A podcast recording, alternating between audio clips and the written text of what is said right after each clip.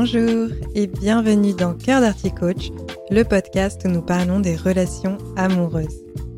L'amour n'a pas besoin d'être parfait, seulement d'être vrai. Je vous livre des outils, des réflexions et des clés de compréhension pour y parvenir. Que vous soyez célibataire ou en couple, si vous souhaitez avoir une vie affective épanouie, vous êtes au bon endroit.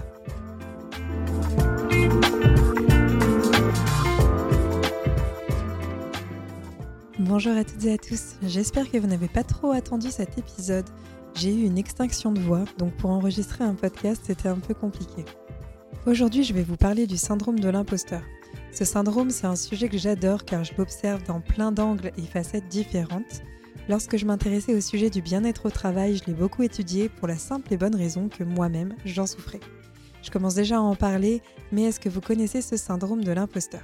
Il s'agit d'un sentiment d'illégitimité qui prend racine en nous. Il peut aller jusqu'à devenir paralysant et nous bloquer dans notre façon d'agir et interagir. Rien de grave cela dit, 70% des personnes souffrent de ce syndrome. C'est quelque chose de complètement normal et on peut en sortir aisément en renforçant confiance et estime de soi. Vous vous demandez peut-être si vous en souffrez. Eh bien si vous vous reconnaissez dans les affirmations suivantes, c'est fort probable. Vous avez du mal à accepter les compliments. Vous ne vous attribuez pas vos propres succès. Vous avez des difficultés à demander de l'aide par crainte du jugement d'autrui. Vous êtes perfectionniste et très critique, particulièrement envers vous-même. Vous avez des difficultés à accepter les critiques constructives. Il y a bien sûr d'autres facteurs que ces derniers, mais s'ils résonnent particulièrement en vous, vous venez peut-être de mettre le doigt sur un ressenti que vous avez. Comme je l'évoquais, on en parle beaucoup dans le cadre du travail, mais en amour, à quoi cela ressemble? Eh bien, cela se manifeste par une pensée toxique qui se développe petit à petit. Il s'agit de l'idée de ne pas être assez bien pour l'autre. Si l'autre me voit tel que je suis réellement, il va me rejeter. Ou encore, je ne mérite pas cette relation. Et avant même d'entrer en relation, il peut y avoir la peur de la rencontre. Et si IL était déçu en me rencontrant? Est-ce que cette photo de moi reflète vraiment qui je suis? Et si IL découvre que je ne suis pas intelligent ou intelligente?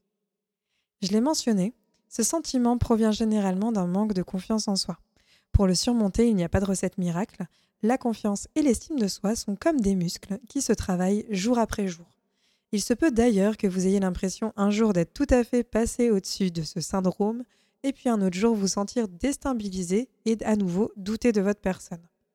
Nous avons tous et toutes des incertitudes, et il est important de parvenir à identifier quand celles-ci nous nuisent.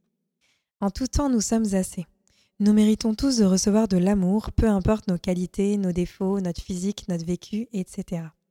Comment est-ce qu'on peut affronter ce type de peur, peur que l'autre découvre quelque chose qui va le ou la décevoir? Déjà, la première chose que j'aimerais vous demander, c'est qu'est-ce que vous pensez que ça dit de vous si IL découvre une chose que vous n'aimez pas chez vous? Par exemple, j'ai peur qu'ils se disent que je ne ressemble pas à mes photos. Qu'est-ce que ça dit de moi ça? En allant plus loin, il va y avoir la peur de passer pour quelqu'un qui ment. Ensuite, il y a la peur de ne pas être séduisant ou séduisante. Si on va encore plus loin, qu'est-ce qui dérange réellement? Peur d'être une déception, peur de ne pas être aimable, de ne pas être quelqu'un de bien, etc. Dans ces moments-là, vous pouvez observer qu'il n'y a pas de causalité entre votre information et le fait d'être méritant de l'amour. Est-il possible de classer les gens en deux catégories? C'est eux qui méritent de l'amour et c'est eux qui n'y ont pas le droit. Si vous répondez oui, quels sont les critères qui vous permettent de classer les gens dans une case ou une autre? La beauté, c'est un critère totalement subjectif. Vous pouvez plaire à quelqu'un et pas à une autre personne. Pour autant, cela ne veut pas dire que vous n'êtes pas bien. Je vais vous prendre une autre affirmation que j'entends fréquemment. J'ai peur que l'autre découvre que je ne suis pas intéressant ou intéressant. Ce qui compte, ce n'est pas ce que vous vivez, mais comment vous le vivez.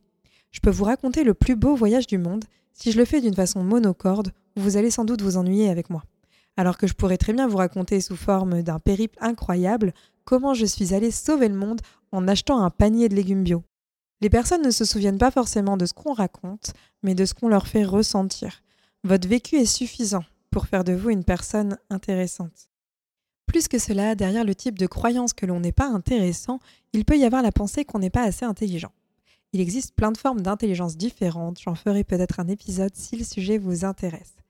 Je ne vais pas citer toutes les possibilités des raisons pour lesquelles vous pouvez penser être un imposteur, puisqu'il y en a beaucoup, mais vous pouvez vous renseigner un peu sur le sujet si ça vous touche.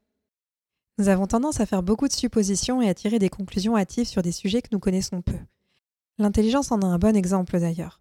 On associe facilement ce terme au diplôme, à l'intelligence scolaire, alors que l'intelligence se situe à tellement d'autres endroits également. Alors la première chose que vous pouvez faire pour mettre de côté votre syndrome de l'imposteur, c'est de lister toutes les choses que vous avez peur de révéler sur vous. Toutes les choses que vous avez peur que votre partenaire ou un partenaire potentiel découvre sur vous. Ensuite, en regardant cette liste, demandez-vous si dans votre entourage, il y a des personnes qui cochent ces cases et comment est-ce qu'elles font pour vivre avec. Et puis, je vais vous demander de faire preuve de courage surtout.